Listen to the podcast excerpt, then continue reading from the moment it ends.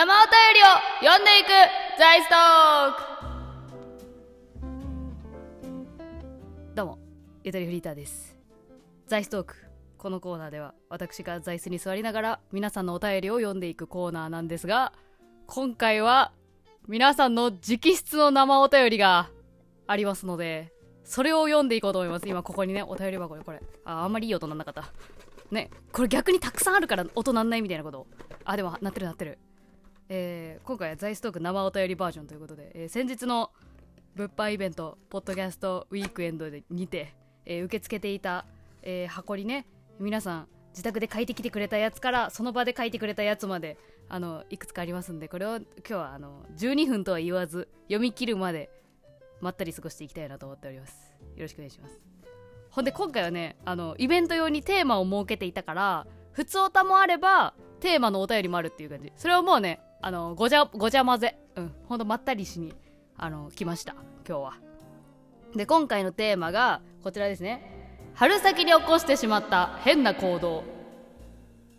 これを集めていましたんであのそれも読んでいきたいなと思いますね。えー、いやでもイベントの感想めちゃくちゃあるよね。いや今回のお供もね、まあ、コーヒーいつも飲んでるけどいやーマジで別格のうまさ。これもああれですよその生お便り募集とともになんかあのね娘さんを僕にください的な感じでみんな菓子折りを持ってきてくれるという菓子折りという菓子折りって言うとあれやな箱のやつか。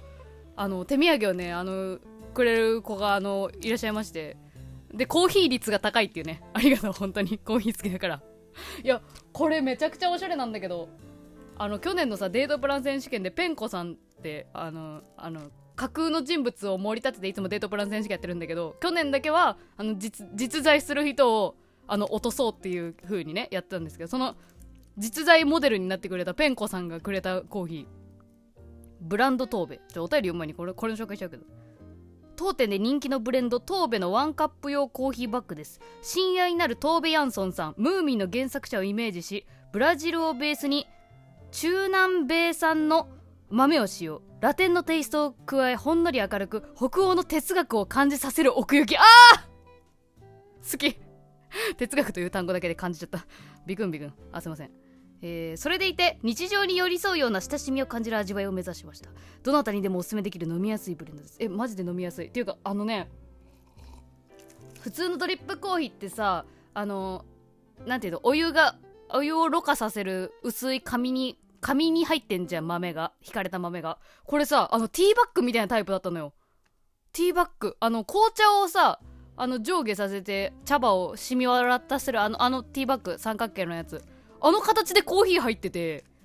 えめちゃくちゃ可愛かった。なんかお湯入れた時にさあのそのティーバッグがすごい膨らむのよ。コーヒーの多分アロマガスだよね。あの洋服着たままプール入っちゃうとさあの T シャツがプカプカ浮かんですごいあの太ってるみたいな感じになっちゃったりするやんなんか。あの感じになっててすげえ可愛かった。そうだからかあの私ねあのコーヒーあのゴリゴリ前前あの引いて飲んでるからあの分かるんですけどマウント取ってるんですけどこれは。分かるんですけどあのその時みたいにねコーヒー豆のあのカスっていうの？コーヒー豆がちょっと落ちちゃってるのがリアル。リアル？それが奥行きと感じる。本当にあの引いた豆みたい。なのにドリップで飲めるっていう。なんか急に案件 案件音声みたいになっちゃった。ありがとうございます、えーいろいろね皆さんからもらったあの差し入れをあの片手に読んでいきたいと思うんですけどね。あのあごめん ご飯あご飯じゃない。お菓子食べようとしちゃった。読もう読もう読もう。読もうね。えー、どれからいこうかな？どれからいこうかな？どれからいこうかな？封筒のやつからいこうかなじゃあ。あ5つ目。ラジオネームスクランブルエッグのせカレー。ゆとりフリーター様への横に座薬書いてる。むちゃくちゃ可愛いこれ。いやこれスクランブルエッグのせカレーって言ってるから誰って言わない方がいい？え言わない方がいい？えこれエンちゃんだよ。エチオチャ作者のエンちゃん。ゆとばず何回か出てくれてる。エンちゃん会えたのよ今回。久しぶりに。久しぶり？間違えた日本語。初めて。3年越しに初めて会ったの。えマジで？めちゃくちゃフェアリータイプだったポケモンで言うなら。すごい綺麗だったよ。色白でね、えゆとりフリーター様。お久しぶりですポッドキャストウィークエンド参加おめでとうございます。お疲れ様です。これエンちゃんもお久しぶりですって言ってくれてるね。ゆとりさんに紙で手紙を出すのは初めてなので緊張しますね。さてメールテーマの春先に起こしてしまった変な行動ですが私の起こしてしまった変な行動はいえやらかしてしまった行動は酔って同じことを何回も言う上司にさっきから同じ話を何回もしてますが大丈夫ですか？どうかしたんですか？とマジレスしてしまったことです。怖え。二十歳の春就職した会社での初めての飲み会でのことでしたすごいこと言うやん初めてで。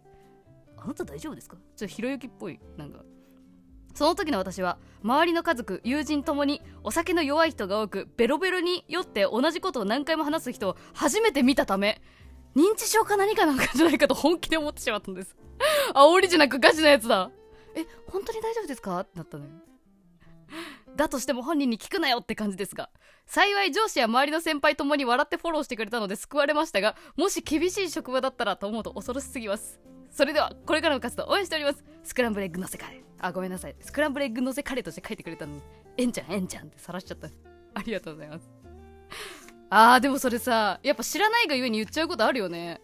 なんか私もその冗談通じないタイプだったというか、まあ、今も割とそういうとこあるんだけどなんかレンタルビデオショップで前働いてたんですけどね1個前。なんかその時になんかちょっとなんだろうな若い女の子には冗談をかましてくるあの若干うすうすらハゲだった店長がいたんですけどなんかその店長になんか返却返却の作業ってなるのレンタルビデオショップは。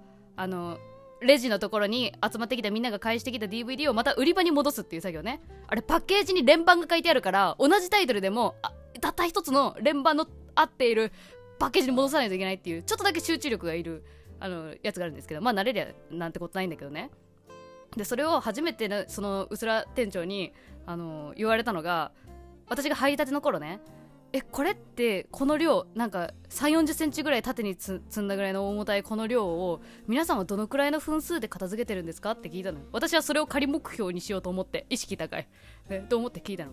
そしたらその店長が「あみんな5分ぐらいでやるよ」って言ったの。で私張り立てだからえ本当にそうなんだと思って。うわ頑張りますって返したのその時。その時に「あごめんごめん冗談冗談」みたいな。えあはいみたいなあの打ち解けてない段階で冗談言われてもちょっと適応できないタイプだからね。やっぱりあのマジレスしちゃうタイプなのはすごいあの分かるわ。私もあ私はでもあ分かんない。私は親がよよく酔ってたからそれは大丈夫だったないやマジレス系しちゃったっていうのはねあの実はあの口頭でもお便り 口頭お便りっておかしいけどあの紙に書くの難しいって言った子がいてあのカップルで来てくれたリサの子なんだけどあの直接あの春先に起こしてしまった変な行動を口頭でエピソードトークしてもらったのがあったんだけどその子もねそのマジレス系マジレストンチンカンな開始しちゃったっていう話があってあちょっとその話する？お便りまだ一つしか読めてないんだけど。あのその子は私と同い年のあの女の子なんだけどあの結構あれやね。あのサバサバ系だったのどっちかっつったら。あのおでこ出てる感じ。おでこ出てる感じだけで分からんか。あの何やろ。う仕事できそうな感じ。うん。だってね。で割とそのいいですね。その彼氏とのやり取りの感じも結構そのパワーバランスがいい感じやなと思った子なんだけど、まあ、その子があの眼科に行ったんだって。あの春先ね。眼科に行ってあのそう目の検査してもらおうと思って眼科に行ってで担当がおじいちゃんだったのそこ。でまあおじいちゃんにそのなんていうの？あの眼科ってさあの目の検査するときになんか覗くじゃん。あの双眼鏡みたいななんかでごっつい機械に。顎乗っけてさなんか気球の絵を見続けるやつない？ピントがずれたりするやつ。私も目悪いからよくやったけどさジーンズとかでも見るやん。あれを多分見てた最中なのかな？まあそういうなんか顎を乗っけてる時になんかすごいあの雑談をされたんだって。割と目に関係ない話。なんか普段何してるの？じゃないけど好きな食べ物は？じゃないけどさもう本当に関係ない話をすごいされてでなんかすごい喋る人だなと思って結構乗っかってね一緒になんかいろいろ喋ったらしいの。ですごい結構馬が合うというかあのいいテンポで会話してたら急にそのおじいちゃんがドライだねって言い始めたんだって。でそしたらその子え嘘私そんなこと人生で一度も言われたことないんだけどみたいな。こんなに愛想よく返してるのにって思ったらあごめん目の話っていう。ドライアイだねっていう。ドライって言われてすごいえ？ってなっちゃったことに対する自分のやらやらかし恥ずかしい思いみたいな。周りの人が結構笑ってたらしい。はい。人伝え人伝えエピソードトークでした。私による。結構それのパターン多いかもしれないね。今もう2人出たからねそういう意味では。あじゃあもう1ついきますね。あ全然読めるじゃん。やった。えー、続きまして、えー、ゆきなさんですね。いやー、ゆきなは本当に、あの、ゆとまず始めてもう多分片片手両手十何回目ぐらいで出てくれたあの女子大生の子やけど最近もう今年の春で新社会人になってるからね。気がつかない間にゆきなも来てくれた。えーラジオネームゆきなさん。久々の投稿失礼します。そしてポッドキャストウィークエンド出展おめでとうございます。ありがとうございます。